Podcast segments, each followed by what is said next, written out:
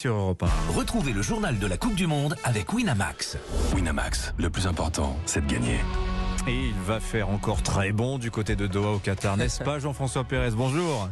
Absolument, bonjour Dimitri. 30 degrés aujourd'hui prévu, grand soleil déjà. Oh là ici. là là là, crème, crème à bronzer, chemisette. Bon, avant de parler de l'équipe de France, Jean-François, rapide retour sur cette folle soirée d'hier sur l'antenne d'Europe 1. hein. Exactement, écoutez ça. Voilà, si vous étiez avec nous et avec Lucas Cortin, vous n'avez pas dû regretter votre choix. Du suspense jusqu'au bout, des polémiques, des larmes de joie, d'autres de peine. L'Allemagne éliminée dès le premier tour du mondial pour la deuxième fois d'affilée. Le Japon qualifié avec l'Espagne. Et puis un peu plus tôt, le Maroc qui jouera les huitièmes de finale pour la première fois depuis 36 ans. Vous vous rendez compte Et la Belgique, deuxième du classement mondial, éliminée d'entrée au profit de la Croatie. Cette soirée marquera sans nul doute l'histoire de cette 22e Coupe du Monde. Eh oui, les premiers seront les derniers. On n'espère pas pour les Bleus. En tout cas, ce soir, Europe 1 vous offre une magnifique affiche. hein. Exactement. Brésil-Cameroun, les Brésiliens qui sont déjà qualifiés, qui doivent valider leur première place pour éviter la partie de tableau de la France ensuite, parce que Brésil-France, on aimerait bien que ce soit en finale. Et puis le Cameroun qui doit absolument réaliser l'exploit pour aller en huitième. Un match haletant, passionnant en perspective. Coup d'envoi à 20h en direct de l'immense stade de Lusail qu'on va découvrir ce soir. C'est le stade qui accueillera la finale de cette Coupe du Monde dans 16 jours, parce que oui, dans 16 jours, deux semaines à peine, ça sera déjà terminé. Et quant à la France, elle prépare son match face à la Pologne. Ce sera dimanche à 16h. Prise d'antenne dès 15h, notez bien sur vos agendas les Bleus qui sont encore marqués par l'échec face à la Tunisie, dans dans l'attente d'ailleurs du verdict hein, après la réclamation posée à la suite du but refusé à Griezmann et qui pourrait transformer la défaite en match nul. Alors ces Bleus sont en quête, on va dire, d'un peu de légèreté avant de se replonger dans la compétition. Hier, en conférence de presse, on en a appris un petit peu plus sur l'étonnante phobie d'un joueur. C'est l'attaquant Randall Colomwani qui raconte. Une petite anecdote, je pense que c'est plus Ousmane qui a peur des chats. Ouais, des chats.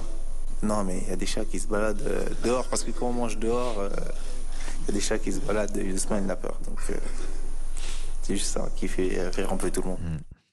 Voilà, alors c'est vrai qu'il y a beaucoup de chats errants dans les rues de Doha. Mais non, hein. Aucun Martin chien, Lange. mais beaucoup de chats. C'était Martin Lange. Désolé pour Ousmane Dembélé en tout cas. hein. Exactement, en espérant qu'il n'y ait pas de chat noir qui rôde à l'hôtel des Bleus. hein. Jusqu'à dimanche, on n'en a pas besoin, euh, sachant qu'hier, pas de problème à l'entraînement. Tout le monde est pour l'instant en état de tenir sa place dimanche. Ah oui, et puis parmi l'effectif tricolore, un jeune milieu de terrain de plus, en- plus indispensable à l'équipe de France.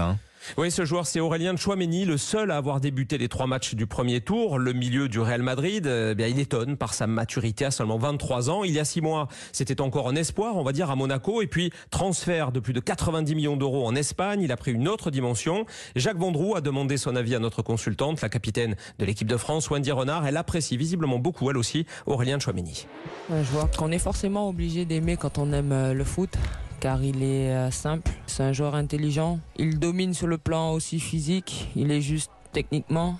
Et après, voilà, il a une excellente euh, vision du jeu. Donc, euh, c'est un joueur que j'aime beaucoup et son évolution, de par son jeune âge, est euh, très lucide sur euh, sa carrière. Un plan de carrière vraiment, vraiment linéaire, euh, logique, j'ai envie de dire. Et puis, euh, ben, il mérite tout simplement parce qu'il fait les choses bien et il travaille. On peut dire que c'est déjà un, un des patrons de l'équipe de France malgré son jeune âge?